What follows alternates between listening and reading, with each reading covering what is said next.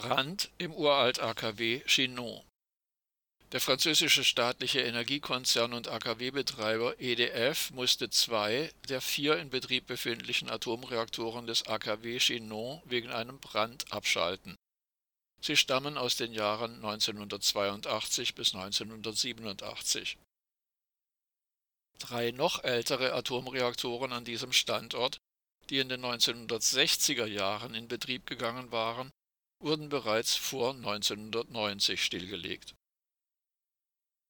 Laut offiziellen Meldungen war es in den frühen Morgenstunden des Samstags, 10. Februar, zu einem Brand in einem nicht-nuklearen Bereich des AKW gekommen. Dieser sei gelöscht. Offenbar hatte sich Reaktorblock 3 des AKW Chinon automatisch abgeschaltet. Laut EDF habe Reaktor 4, der an Nummer 3 gekoppelt ist, ebenfalls abgeschaltet werden müssen. Französische Atomaufsicht ASN teilte mit, dass der Brand zu einem Stromausfall in der Anlage geführt habe.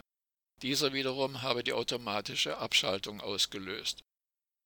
Chinon ist eines der ältesten Atomkraftwerke Frankreichs. Viele der französischen Atomreaktoren haben das Alter von 25 Jahren, für das sie ursprünglich ausgelegt wurden, längst deutlich überschritten. Die insgesamt 56 französischen Atomreaktoren sind im Schnitt 37 Jahre alt. Immer häufiger treten Probleme durch Rissbildung, Korrosion und Materialermüdung auf